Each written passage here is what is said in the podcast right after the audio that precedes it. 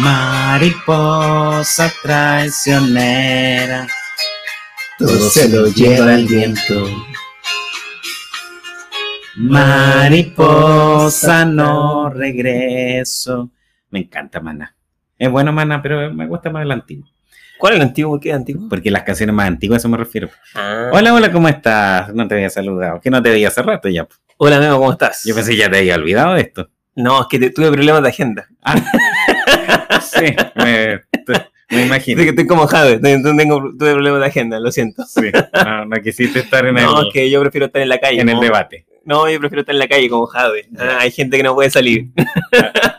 Así estamos. ¿Cómo están todos? En este jueves 15 de julio, Muy helado. heladísimo. Bueno, ha estado todos estos días así helado. De hecho, en este momento hay 9 grados, pero con una sensación térmica yo creo que mucho No, más baja. Yo siento como dos grados. Ah, pero que vos sois friolento. po. No, demasiado.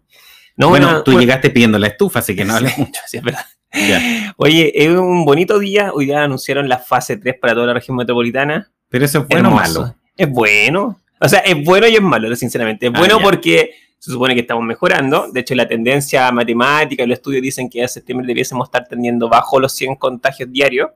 Pero al mismo tiempo es, es fome porque mucha gente va a tener que volver a sus puestos de trabajo, ya sea paulatinamente o de forma total. Ah, no, pero yo no lo decía por eso. Yo decía porque, como pasó la otra vez con el permiso de vacaciones de verano, Mm. eh, se liberalizó mucho y al final después pagamos los costos Sí, con pero una nueva ola. El tema es que ahora tenemos más del, eso- eso más me del refiero. 75% de la población vacunada, por lo tanto, el margen de error y los riesgos son mucho menores. Ahora bien, siempre y cuando no llegue la variante Delta, yo creo que ahí vamos a tener problemas, porque No, pues si ya llegó. po. sí, pero no llegó más, ha estado bien controlado. Ah, Sí, eso porque convengamos que el aeropuerto se mantiene cerrado para los... O sea, Entre comillas. porque sí, pero es que hay muy poca gente la que puede viajar. O O sea, sea, no yo al menos, yo quería, yo quería viajar, no puedo viajar. pues, no tengo ninguna excusa para poder viajar. ¿Y dónde querías viajar? Querías irte antes de que gane Sol, Huawei. sol, playa y arena. ah. Ah, ya. No era Irlanda entonces. No, no, Irlanda todavía no. Ya. No, pero el tema es que la, ahora el aeropuerto se mantiene cerrado hasta, el- hasta que se terminen las vacaciones de invierno de Hasta los el niños. 31 de julio. No, no, hasta el 31, hasta el 25. No, yo escuché 31 de julio. No, estamos ahí. bueno, ahí- googlealo. No, ahí- ahí, de verdad, porque yo, de hecho, mira, me acordé de la fecha, porque el día do- 25, anotaste? sí, cae día domingo. Yo estaba buscando justamente cuando se terminaban las vacaciones. Pero bueno, yo creo que ahí vamos a ver los efectos reales de esta vacuna, porque recordemos que lo que hemos dicho en otros capítulos es que la Sinovac tiene un menor, una menor capacidad para proteger tanto de los contagios como también para poder contagiar a otros. Así que, de hecho, en Europa no tienen autorizar a Sinovac eh, en torno a la variante Yo no puedo ir a Europa. No, pues Porque sí. tengo esa vacuna que no. No, pero, pero bueno, ya, pasando a otro tema. Bueno, igual la- sirve porque hoy día estaba eh, en Emol, Ah. porque vi Emol, yo veo todos los días en todo caso. Eh, salió un análisis de la Católica que dice que Sinovac revela alta seguridad de la vacuna, pero después de seis meses se reduce la- los anticuerpos. Si no, vamos a tener que estar vacunando cada rato, si eso es lo que sucede. Así que jodimos. Pero bueno, esa es la. De hecho, mira, si que ahora que me acordé, me hiciste acordarme de algo que no estaba preparado. A Eh. Leí por ahí, no recuerdo dónde, pero una fuente confiable, que eh, en China están estudiando el hecho de aplicar la tercera dosis, pero de Pfizer o de BioNTech, creo que es la otra vacuna, para, Es que, eh, parece que Pfizer BioNTech. para complementar la Sinovac. Ya, Así que igual como estaría pena, ya, ¿y eso dónde lo leíste? ¿En No, me Chon, acuerdo. Chon, Chon? no, no, no, lo, lo tengo en el computador, no me acuerdo la fuente, pero tiene que ser un. Debería estar en el computador Tiene que ser la. BBC, el New York Times o algo así. Eh, ¿no? no, mucho yo en tu caso. Diario Los Sigón. Ya. No, así que eso, oye, esta semana está importante porque el día domingo tenemos estas elecciones, las primarias. Primarias, sí. De dos, de dos bloques. Sí, solamente. ya hemos hablado harto de las primarias, de los candidatos, pero yo creo, ¿cómo, ¿cómo crees que les va a ir a los candidatos a raíz de los debates que tuvimos esta semana? O sea, ¿quieres que hablemos de los debates primero? Sí, por supuesto. Es que en función de los debates es como tú vas a concluir que les va a ir a las primarias. Es que si fuera ese. Es que, es que puede ser que para ti tenga un No efecto, sé, puede que, que- no. En el caso de la derecha, yo creo que igual hay gente que puede estar dispersa. Sí, es que lo que pasa es que yo siento que en el de la derecha es como el debate que, o sea, el que ganó el debate fue Lavín porque nadie sobresalió, no... Con su hojita, con los ejemplos. Sí, pero es que me refiero que... Tan didáctico que es la bien, güey, me risa. me refiero que él le habló a su, a su grupo, le habló a su electorado por el tema, por ejemplo, valórico, el tema de la oposición a la droga, la legalización de la marihuana o de las drogas en general, em, el tema valórico con el tema del matrimonio igualitario. Entonces, le habló a un nicho del sector más conservador que lo para, para tener el voto de ellos. Pero sé que, eh, eh, te quiero interrumpir, disculpa que te interrumpa, ¿ya? pero es que sabes que algo que me ha gustado de este debate es que de todos los candidatos siento como que ya no hay tanto amarillo. Para mí el único amarillo en este momento es Sichel que es como que él, como lo molestó mal imagen, es como que él siempre tiene dolor, siempre le ocurrió de todo en la vida, ¿cachai? Como que me da risa esa cuestión. Pero lo que me gustó es que la bien puede que te guste o no te guste, pero él ya dijo su postura frente al aborto, frente eh, al matrimonio. Entonces lo que voy yo es que es bueno eso, porque siento como que se transparenta un poco la forma como piensa y ese camaleón que ha sido siempre la bien, como que ahora está como que un, no sé. Sí, pero es que piensa que al final las primarias, tú en las primarias le hablas solo a un electorado porque el electorado que puede votar es más que nada el que está asociado o se siente representado por X grupo político. Pero es que lo que digo yo es que se valora, porque en el caso de Jaude también, Jaude también se mandó algunas declaraciones que son un poquito condenables para sí mismo. O sea, yo creo que igual se metió algunos autogoles comunicacionalmente, pero, pero al mismo tiempo es lo que es Jaude, ¿cachai? O sea, yo creo que los debates fueron horribles para él, porque eh, es como el que va a debatir sabe que el que va primero en la encuesta es el que menos tiene que molestar, el que menos tiene que hacer nada, porque por algo va primero en la encuesta. Pero yo creo que él cometió errores garrafales, por ejemplo, el tema de pelearse con una periodista eh, fue complejo porque llevó una tensión extrema, más encima era como un imponeo. No, es que, Mónica, le aclaro que eso no está en mi programa. Eh, señor Howe, yo acabo de revisar en su programa, entonces quizás leyó otro programa. Entonces al final... ¿Pero usted lo condena o no lo condena? Entonces era un tema súper complejo. De hecho, yo siento que el que salió mejor parado en los debates fue Gabriel Boric. Sí. Oye, pero me encantó, me encantó esa, una viñeta de mala imagen. Yo le recomiendo seguir a mala imagen, tanto en Instagram como en el de Clinic, donde las coloca. Cuando pone, así porque es una sátira, le dice, ¿y usted, señor Jajade, condena o no condena? Sí, yo condeno la condena de la condena de la condena. Ah, se dio, se dio unas tremendas vueltas. Puta, weón, pero al final es que, lo, eso es lo que tienen los comunistas, porque al final no, pueden decir sí, yo condeno lo que pasa en Cuba, no, yo condeno cualquier cosa que ocurra en todo el mundo, ¿cachai? como, ah, está el amarillo, Sí, pero es que lo que pasa es que como ellos tienen, son una ideología y, tienden a, a, tener esa ideología como la cega en relación a que, por ejemplo, las dictaduras de izquierda tienen matices, son, de hecho, sacó el matiz de que bueno, no ha habido agresiones oculares, no ha habido, eh, yo no he escuchado que, ha pasado esto y esto otro, pero si uno ve la historia de Cuba, la historia de Cuba no, esto no, viene de hace dos años que viene una dictadura militar, entonces eh, a eso voy, que como que les cuesta enfrentar esa situación, y ahí yo creo que Boric se diferenció, porque Boric sí atacó el punto y sí dijo esto es condenable, y de hecho hasta nombró Nicaragua, que en un capítulo anterior también habíamos nombraba algo de, ese, de ese país. Entonces, yo creo que benefició a, Boric. en general, tú dices de, de, las dos debates. Sí, yo creo que lo benefició a él, pero no sé si con el electorado eh, militante, porque el electorado militante quizá es diferente, porque cada uno se abanderiza. Además que hay que tomar en cuenta que el Partido Comunista, lo que tienen los comunistas es que son súper disciplinados. Sí, Es súper disciplinado. De hecho, es un partido que uno le da una orden al militante y lo hacen así. Entonces, ahí el tema es que Jadwe tiene una mejor posición porque el Partido Comunista tiene muchos militantes, una cantidad enorme de militantes. De hecho, uno de los partidos con más militantes es como duro. Eh, sí, entonces, em, en cambio, Revolución Democrática, por ejemplo, ya vimos que sus, son volátiles, sus votaciones, por ejemplo, para la directiva, votan 400.000 personas, o sea, 400 personas de un universo de 23.000.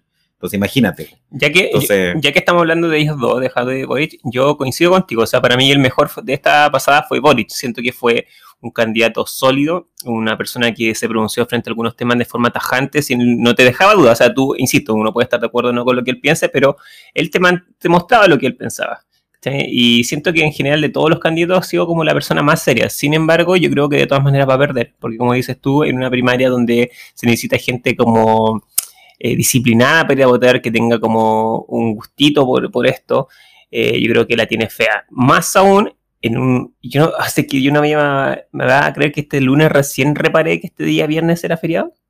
Entonces, ahora recién he advertido que estas elecciones se van a dar en un fin de semana feriado. Largo. O sea, sí, de hecho, mucha gente, perdón, sí. mucha gente A lo se que voy- escapó. Sí, pues eso es lo que voy, o sea, la gente no va a votar, entonces no, no entiendo. No, es que yo creo que depende de las cantidades que tenga de votación. Si va mucha gente a votar, que es dudable, pero puede ir mucha gente a votar, eh, le beneficia a Boric. Pero si va poca gente, generalmente tendiese a, a beneficiar a Jao, esa, esa pequeña votación más reducida. Y en el caso de la derecha, yo creo que debiese ganar Lavín, Sí. pero anda a saber qué pasa ahí con Sichel, que dicen que el que está ahí segundo peleando ahí, porque ya Briones y Desborde dicen que ya están. ¿Están desinflados? De hecho, hasta Desborde, imagínate que ni la directiva lo apoya. No, pero, pero es que sí, e- este, bueno, al margen de quién apoya a quién, yo igual encuentro que el más sólido ahí en cuanto a sus propuestas era Briones. Es que él es como un profe de la U, así como Sí, estudioso, es que, como. es que es Mateo, o sea, el gallo me gustó cuando hizo cagar a, cagate, cuando hizo callar a Sichel, cuando le dice, oye, vea, pero tú, ¿y tú sabes cuándo, cuánto se refieren esta, las secciones tributarias que hay en, en el norte? Porque tú eres de allá, tú eres de Iquique, ¿no? Eh, no, Ah, bueno, deberías saberlo si tanto te gusta Iquique. No, y de, de hecho, esa era como la pelea más potente ahí, porque entre ellos dos se pasaban tirando palos. Sí, Ahí se notaba que no se querían mucho. sí, así, pero yo creo que Briones es, un, es un- bueno, una persona como que técnica. Sí, pero es que lo que pasa es que es fome. Porque Sí. tú lo veías como fome. Es- es Porque que- de hecho, hasta me simpatizo porque me recuerda a Inmundo. Pero, pero no me genera. Sí, sí, le, le falta como eso. Mira, eh, solamente que hablando en general, yo creo que Boric es el candidato al futuro. Yo creo que en esta pasada no tiene ninguna posibilidad, pero en el futuro yo creo que va a ser próximamente un presidente. O sea, yo creo que, por ejemplo, a Unidad Constituyente, que eh, como les, los llaman por ahí el Partido del Orden, o los partidos del orden, que son la democracia cristiana, la ex concertación, eh, les conviene que gane Jadwe. Por un tema de que se polariza más la situación y se generan los extremos. Eh, no sé si les conviene tanto que gane Boric, porque siento que Boric también es más transversal. Siento que puede aglutinar a fuerzas más allá de la izquierda. Siento que también puede aglutinar a fuerzas de centro izquierda. Entonces, eh, me pasa que ahí está un, un juego no menor, llamativo en todo caso. Solo para terminar este punto desde mi lado al menos, yo quiero hacer una predicción. Ya te va a ver la bola. Mira, voy a ver las bolas. Que te ríes. Yo creo que va a ganar eh, Jadwe. Boric en algún momento va a apoyar a Narváez. Va a pasar Lavín también. ¿ya? Entonces esto va a estar entre Lavín, Jadwe y Narváez, pero Narváez en algún momento va a bajar su candidatura y va a apoyar junto a, Boric a la, al can- a la candidata Yasena Proboste. Ya, o sea, tú dices que el, el apro dignidad es un pacto que nació muerto, que va a morir ahora. No, pero es que yo creo que con las diferencias que han mostrado estos dos candidatos, yo creo que cada vez muestran que no, no son como muy coincidentes, a mi entender. No, es que lo que pasa es que yo siento que Jadwe se dio cuenta que la cagó en los debates y lo único, estos son como manotazos de ahogado, así como que ya, eh, por el tema que tú dices de las declaraciones que dio con, contra Boric, eh, que de hecho la acusó como que era culpable de los presos de la revuelta. Una ordinaria o lo que hace. estallido social, como Una lo- ordinaria lo lo que hace llamar. Entonces, eh, por eso te digo, no sé si yo creo van a mantener la alianza porque al final van como un parto unido, pero quizás no trabaje al 100%, que eso puede ser como una mostrar cierto rechazo, pero no sé si se, la alianza se termina así tan fácil. Oye, y hablando de comunistas y del Partido Comunista, ¿qué te pareció el apoyo que hizo el Partido Comunista al gobierno cubano cuando solidariza O sea, es, respecto a lo que está ocurriendo en este momento? es que era esperable, pues, ¿tú, tú crees que le iba a condenar? Pero podrían haber guardado silencio. No, no, porque por eso, porque es un partido muy doctrinario, un partido ideológico, y, y ese partido va a apoyar, en este caso, a Cuba, a Venezuela, pero cuando tienen que ir al- a buscar el colchón de votos que necesitan, obviamente van a tener ciertos matices. Pues imagínate que Jadwe terminó diciendo, bueno, ya sí, pero ya regañadientes porque era como para salir del empate. Del pero, paso. pero yo no, no esperaba otra declaración tampoco del Partido Comunista. ¿no? Oye, ¿y qué- te parece No lo que ocurre en, en- qué te parece lo que ocurre en Cuba? Un- a ti, un hombre que usó en su momento su poder del Che Guevara. Yo no sé cuál era Che Guevara. ¿No? No, sé qué estás, estás mintiendo. Yo me ¿no? acuerdo que la universidad No, era el Che Guevara. no, yo jamás fui del Che Guevara, ni no me metas en eso. De hecho, a mí me decían amarillo. No tengo nada que ver. No, siempre hice amarillo, pero. Ya, pues entonces no, no, no me metas Hoy a estoy mí. seguro que te viene a poner. No, ahora estoy inventando entonces. Estás inventando, yo no. Te, te tuve que confundido con otro peladito entonces. Pero horriblemente feo, porque yo no tengo eso. Encima que el que usaba eh, esas cosas eran los comunistas o los que andaban con el morral. Y yo jamás tuve con morral. Así que no me metas a mí en eso. Donde hay con la mochila head. Sí, obvio. O sea. Ya, oye, ¿qué te parece lo que pasa en Cuba? Eh, o sea, es que algo que yo creo ya se dio también por un tema de que, bueno, hay que pensar de que están viviendo hace muchos años una situación extrema económica crítica hace mucho tiempo. Eh, políticamente, obviamente, tienen derechos más que limitados. Eh, y no me sorprende tampoco que pase. Yo creo que el tiempo y, los años ya están permitiendo que la gente joven también sienta la necesidad de, de tener mayores libertades, eh, porque el tema ya se está volviendo más complejo, porque hay que pensar que allá no es China, entonces el poder adquisitivo que tienen los cubanos no es el mismo que, que tiene, por ejemplo, China, que es un país comunista, pero que tiene una economía capitalista. Yo encuentro que es muy interesante lo que ocurre en Cuba, porque por un lado tienes la llegada del COVID que ha afectado a todos los países por igual. Al- en el caso de Cuba, eh, en los primeros meses de 2020 se mantuvo controlado, se mantuvo controlada la, la pandemia. Sin embargo, esto, las últimas semanas ha recrudecido, han habido más de 6.000 casos diarios, si no me equivoco, y incluso estos dos días hubo como 30, 60 muertos por día. Entonces, uno se pregunta, bueno, pero ¿qué pasa en Cuba si Cuba tiene médicos de sobra? Y eso no es una mentira. Y bueno, lo que sucede no es que falten manos, sino que lo que faltan son insumos. Sí, Son insumos médicos. falta y- alimento. Exacto. De hecho, hay cortes de electricidad hasta por seis horas. Es que justamente eso te iba a decir. Lo que sucede también en Cuba es que la ausencia de turismo a raíz del mismo COVID eh, ha hecho que también ha impactado económicamente al país, más sobre todo cuando tienen una economía centralizada. Y como bien decías tú, es, eh, también han habido cortes de electricidad prolongados en distintos sectores del país. Así que la gente está un poco agotada y más aún con lo más terrible que te puede ocurrir una crisis económica, que es la inflación. Cuba en estos momentos también tiene una alta inflación que está impactando los bolsillos de la gente que se ma- maneja con la moneda local y también con el dólar. Así que está un poco complicada la cosa. Ahora, lo, lo interesante de este asunto es algo que mencionabas tú, esto de las nuevas generaciones, ¿cachai? Porque lo que dice el gobierno sobre Internet es lo siguiente. Asegura que las redes sociales son utilizadas por los enemigos de la revolución para crear estrategias de desestabilización que siguen los manuales de la CIA. Aquí voy con esto, que antiguamente, o lo que pasa, por ejemplo, en Corea del Norte, es que la gente no tiene acceso a ningún tipo de información. La gente simplemente cree lo que les dice el gobierno en una televisión que es centralizada. Sin embargo, mm, eh, desde hace algunos años, lo- lo- los ciudadanos cubanos pueden tener acceso a Internet. Entonces, esta generación, que son los hijos, que son los nietos de la gente que vivieron en la revolución como tal, y, los, y este bloqueo económico, la Guerra Fría, ya no está ni ahí, porque ya no, no vivió ese contexto.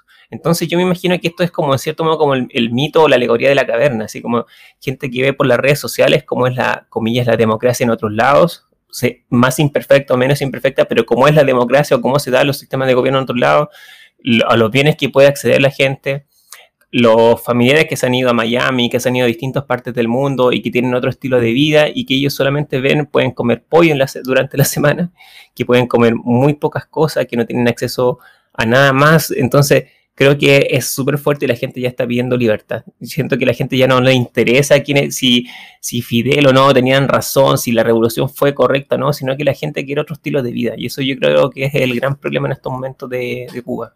O sea, eh, también hay que pensar de que eh, la revolución cubana fue en el, o sea, el gobierno En el año 56, de, de no Castro ¿no? empezó en el, el 59.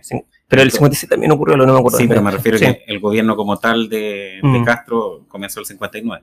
Entonces, eh, hay que pensar que de- desde esa época a la actualidad no han tenido elecciones libres, eh, como, como bien dice, se controlan diferentes... Oye, pero para Carol Cariola sí hay elecciones libres, pues.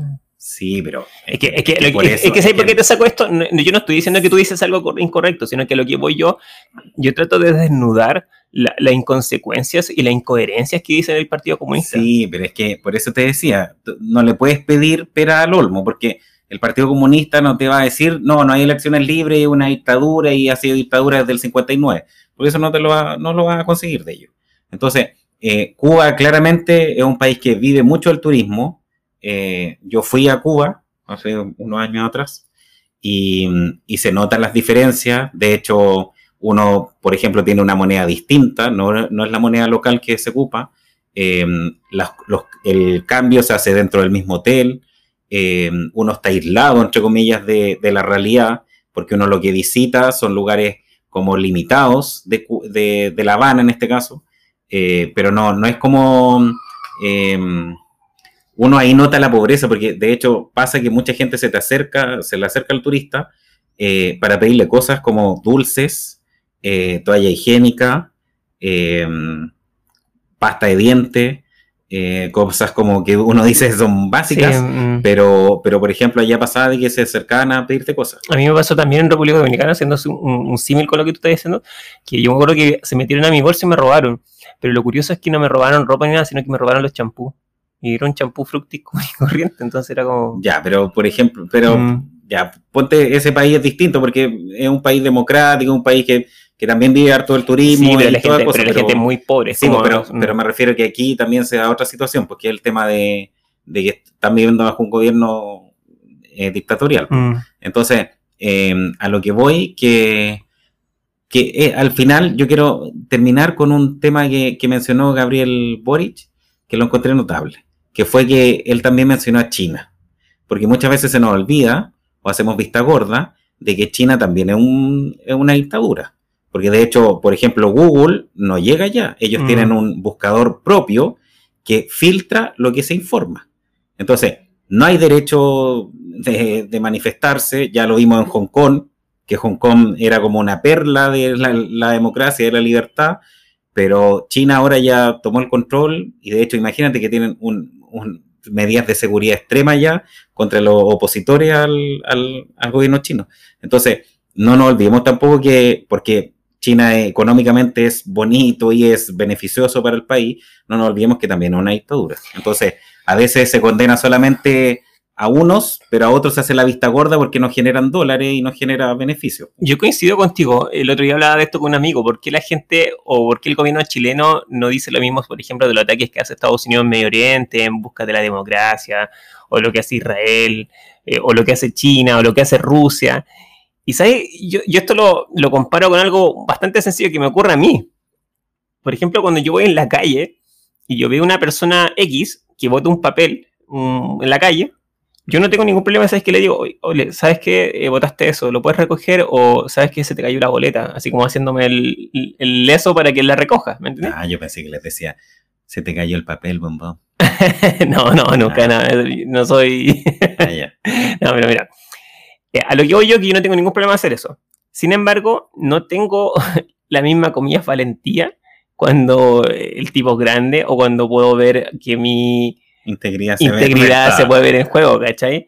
Entonces, yo siento que, claro, pues los países también saben con quién pronunciarse y con quién no. No es lo mismo decir que en Venezuela hay violación de derechos humanos que decir solo Estados Unidos y, y gritarlo, no sé, pues en el New York Times, en el BBC, en CNN, porque eso te puede traer consecuencias a tu No, sí. integridad económica. ¿Me entiendes? Entonces, eso es lo que voy A yo. eso voy, sí, pues, sí, sí, yo te entiendo. Que, que ha existido siempre un doble estándar Sí, eh, en los derechos humanos, porque también esto pasó con los candidatos de derecha cuando les preguntaron por los derechos humanos, todos están, eh, eh, eh, les tiritaba todo. Es que, yo creo que, la- es que yo creo que cuando tú tienes un, un país par, así como de similares características a las tuyas, yo siento que es como el derecho, el deber de un país de pronunciarse frente a lo que está ocurriendo en otro. Pero cuando hay una nación hegemónica como Estados Unidos o como Rusia, yo siento que Chile diga algo es muy peligroso. Es muy peligroso para los intereses económicos de la nación, no sé, ni, ni siquiera como de algunas pocas personas. Entonces yo siento que en esos casos lo que hay que hacer es que tener como un pronunciamiento como bloque. ¿Me entiendes? Como un procedimiento como sudamericano, de la Corte Interamericana, qué sé yo. Ya, pero- pero, pero, eso no lo hacen, Sí, porque Pero me- hay intereses sobrepuestos. es que a eso es lo que voy, pero el- en el fondo, eh, una dictadura sea más chica o más grande, una dictadura igual. ¿Me entiendes? Por Entonces, eso. yo no estoy de acuerdo con cómo se maneja el gobierno ruso, por ejemplo, no estoy de acuerdo cómo se maneja eh, en muchos aspectos Estados Unidos con su política internacional, eh, tampoco lo que ocurre con Israel, Israel, China. Nicaragua. por, por eso te digo, pero, Pero a lo que voy. Palestina que- tampoco que- estoy de acuerdo, porque tampoco yo estoy, yo tampoco voy a hacerme como que Palestina es simplemente como la candida herendia de esta situación. No, pero es que hay, ese es un tema. sí, es un tema más complejo, porque, más complejo. porque una cosa es la autoridad palestina y otra cosa es el grupo Hamas, sí. que es un grupo Sí, que sí. no reconoce directamente a Israel como Estado. Pero digo yo que me gustó mucho también lo que dijo un, un- un periodista en internet, no me acuerdo el, el nombre, pero que decía, oye, para el lapo. Lo que pasó en el 73 al 90 acá en Chile fue dictadura, y lo que ocurre en Cuba es una dictadura, lo que ocurre en Ah, Argentina fue sí, sí, dictadura. sí, me- encantó, te lo juro, porque Sí. es como, bueno, hay dicta- la dictadura hay que condenarlas por igual, olvídate si son de izquierda o de derecha, ¿me entiendes? O sea, dejemos ese jueguito Ya, pues, tonto pero- por el lado. Pero, por ejemplo, los candidatos de derecha les cuesta el tema, po, porque cuando se les preguntó por los derechos humanos, todos se acordaban de Cuba. Pero cuando empezaron a hablar de Chile, todos les tiritaba ahí la pera para no decir nada al final. po. Es que, es que yo creo que la diferencia que hay que hacer en Chile, y aquí se sale mi comentario facho, comillas, Como siempre. es que yo creo que lo que trataron de decir muchos cuando indicaron que no hubo una práctica sistemática de violación de derechos humanos, es que yo dudo, y de verdad, de verdad yo no creo que sea así, todavía creo en mi país, y no es que creer en carabineros o en el gobierno de derecha, yo creo en mi país, en el Estado. Yo no creo que haya existido la instrucción de dañar a la gente. Yo no creo que haya existido la instrucción de alguien de decir disparen a los ojos. Yo creo que acá hubo efectivamente violaciones de los derechos humanos, hubo excesos de la policía, de los cuales incluso yo viví en carne propia. Me lanzaron gas pimienta de una forma desproporcionada y sin haber provocación alguna. Yo, pues bueno, y soy el supuestamente el más facho. Sí, dicho. ¿Me entendí? Y eh,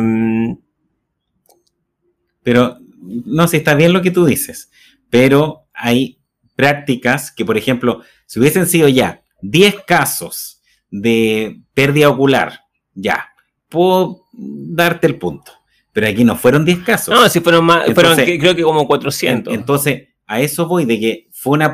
De hecho, se tuvo que llegar hasta los tribunales de justicia para cambiar el criterio. Sí, sí, está bien. Si yo lo que voy yo aquí, yo no creo que haya sido una práctica sistematizada, de que una instrucción del gobierno, de los generales, sino que yo creo que va más allá de un tema cultural de carabineros, de un tema de que ellos cuando están en el GOP, estas fuerzas especiales, siento como que se simplemente se exceden, así es como que, como que les sueltan la cadena. Yo siento que el tema cultural en carabineros es el, es el problema. Y po- por, eso hay que De- de refundar hecho, Carabineros. De hecho, ¿sabes? lo que me acordé, me acordé mucho de lo que ocurría en el estadio. Me acuerdo que muchas veces cuando vivía Zoom Deportivo, eh. Sí, a todos estos grandes hábitos. Me acuerdo que cuando mostraban los clásicos de Colo Colo la U, las barras decían, no, oye, el Carabineros llegó acá y nos llegó a pegar y toda la cuestión. Y uno decía, uno por dentro pensaba que iba a ser estos buenos de más que están haciendo algo malo, ¿cómo Carabineros va a llegar y pegarle? ¿Cachai? Eso como que uno decía desde la inocencia. Pero ahora que vivimos este contexto, no, te das cuenta que no fue solamente particularmente en este contexto que se comportan de ese modo. Los carabineros o los pacos, como queráis llamarlo, los buenos son descontrolados cuando se ven con, con- con poder. Sí, pues, pero por eso te digo que, porque Carabineros no es una institución así que mm, haga lo que quiera, es una institución jerarquizada. Entonces, si no viene desde arriba, entonces, ¿qué esperamos? No, si yo la única diferencia que quiero hacer, si yo coincido contigo, la única diferencia que quiero hacer es que yo creo que en Chile hubo violaciones de derechos humanos, sí. ¿Fue, ¿Fue una cosa sistemática? ¿Fue una cosa enviada por el gobierno, por el Estado? No. Y, ahí hago mucho la diferencia respecto a lo que ocurre en Cuba, donde el presidente literalmente le pidió a la gente y a la, y a la policía que fuera a defender la revolución al precio que sea. Y pienso que ahí es donde está la diferencia. Sí, es que claramente ahí es distinto, porque obviamente es- pues, prácticamente te- genera ahí una guerra civil. Lo que te iba a contar yo es que sabes que mi peluquero, ya, eh, o la persona con la que me corto el pelo, es cubano. Es cubano. Sí, es cubano. Y él, de es hecho, simpático. sí, muy, sim- muy simpático. Me gusta su acento, es como bien Sí. agradable. Sí. Eh, y de hecho me contaba que este año él tenía planificado viajar porque tenía que algo de renovar el pasaporte en Cuba, que si no lo hace cada cinco años no sé qué pierde, como que no le entendí mucho esa Ya. cuestión. ¿cachai? Y con él me estaba informando de, lo- de los videos, que estos videos que se suben a las redes sociales de Cuba, Sí. de, lo- de las cosas que pasan allá, al menos de la, de la información que no se sube a los medios oficiales. Y es terrible, bueno. O sea, que yo he visto así personas perforadas en sus brazos, perforadas me refiero por balazos. Eh, la policía al parecer está reclutando chicos de 16 años para meterse a los temas de como el servicio militar, por ejemplo. Eh, buscando a la gente de una forma súper agresiva. Son unos policías que ocupan unos pantalones como azules y unas ca- camisas como grises. Bueno, muy violento. O sea, he visto videos terribles, te lo juro. eh, me, me van a perdonar la comparación, pero no, no, no se compara con lo que ocurrió en Chile. La verdad es que es muy violento. La policía es como que no. Con lo que se compara ahora, me imagino. No, no, yo, yo, mira, después te voy a mandar algunos Pero videos. no se lo- compara con qué, con lo de con lo- ahora. No, con lo que ocurrió en Chile, sí. Por eso, por el, Sí. el estallido social. Sí. Es que ocurrió otra cosa también terrible el 73 al 90. Ah, no, pues eso ya, pero ahí, Por eso ahí- te digo, hay que aclarar el punto. Sí, sí, se entendió. que la gente no salta y te ya Muchas gracias. Pienses que eres eficaz. Muchas gracias por, por pensar en mí. Ya, por si acaso. para aclarar el punto.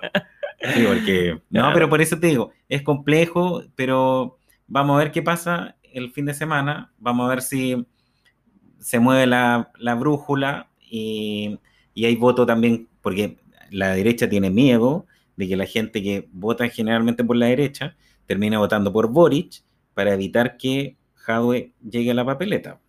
Entonces, también ahí hay un tema para ver quién es la que, cuál primaria de las dos tiene más votos. De hecho, no sé si, si viste, pero eh, han llamado ahora a votar sí o sí en la primaria de la derecha porque tienen ese miedo, porque mucha gente diga el voto más útil es evitar que Jadwe llegue a la papeleta. Porque hay Mm. gente que tiene mucho miedo. Sí, de hecho, me- las declaraciones de Lavín, yo parcialmente las comparto. Esas que dice que él perdió el- en la década de los 2000 con, con Lagos, por Ricardo 200 Lagos, con, sí. con- por 200 mil votos, pero él dice que no es lo mismo perder, perder con, la, con Lagos, con Bachelet, que perder con Jadwe, que ese no es el país que la gente quiere, que nosotros queremos, dice. Ahora, igual coincido, bueno, yo no es el país que yo quiero, yo creo que de verdad, no hay que, yo siempre lo he dicho, lo he dicho varias veces, no quiero hacer más con el tema, pero, y con esto ya me estoy despidiendo. no, Tan pronto. Sí, eh, pero yo creo que de verdad, de verdad no hay que subestimar al, comunismo, ¿no? Yo creo que no hay que subestimar un partido comunista. No, no, no, no, yo no lo voy a subestimar al menos. ¿No? ¿Y qué pasa si gana? No, yo creo que pueden tener, como, como, son, como han sido los comunistas históricamente y en todos lados, pues como que empiezan a desconocer las elecciones, que cada vez que la gente manifiesta su descontento los reprimen y, si, y reprimen a esa gente porque supuestamente son personas que van a desestabilizar el gobierno, que son enviados por Estados Unidos, que son influenciados, porque ellos ven todas esas cosas cuando los, los atacan a ellos. pues. Pero cuando ah, se, la gente muestra el descontento frente a un gobierno de cualquier otra tendencia política, es como, ay, lo más natural del mundo y la policía nos reprime. ah. Ya, pero ojo, porque una cosa es gobernar y otra cosa es tener el apoyo de las Fuerzas Armadas. Porque las Fuerzas Armadas chilenas, Son de derecha, sí. históricamente derecha. Entonces, en, en otros países, las Fuerzas Armadas se han ido per- permeando y han sido más de izquierda. Por ejemplo, en Venezuela pasó eso, que se empezaban a permear. Sí, pero- Y además que por un tema de, de también de, obviamente, del dinero, de la influencia que podían llegar a tener Justamente lo- te decir los eso. mandos Yo, superiores. creo- yo creo, yo comprendo lo, lo que dices tú, pero yo creo que también con, con- con dinero baila el monito. concha. Y yo creo que por más que tengamos fuerzas armadas de derecha en este contexto, eh, Eres como muy extremo. Es que lo que pasa es que yo siento que las, la- Fuerzas Armadas al menos pueden, ¿cómo se llama?, respetar estos derechos. Yo no he visto que se hayan metido en estos, en estos 30 años. No, la- no, no sé qué has visto No, tú, a pero lo las que- Fuerzas Armadas hace rato se mandan solas casi. No, sí, pero una cosa, pero no desestabilizan el gobierno. ¿Me entiendes? Eh, solamente te nombraré un hecho histórico. Servilletazo se llamó.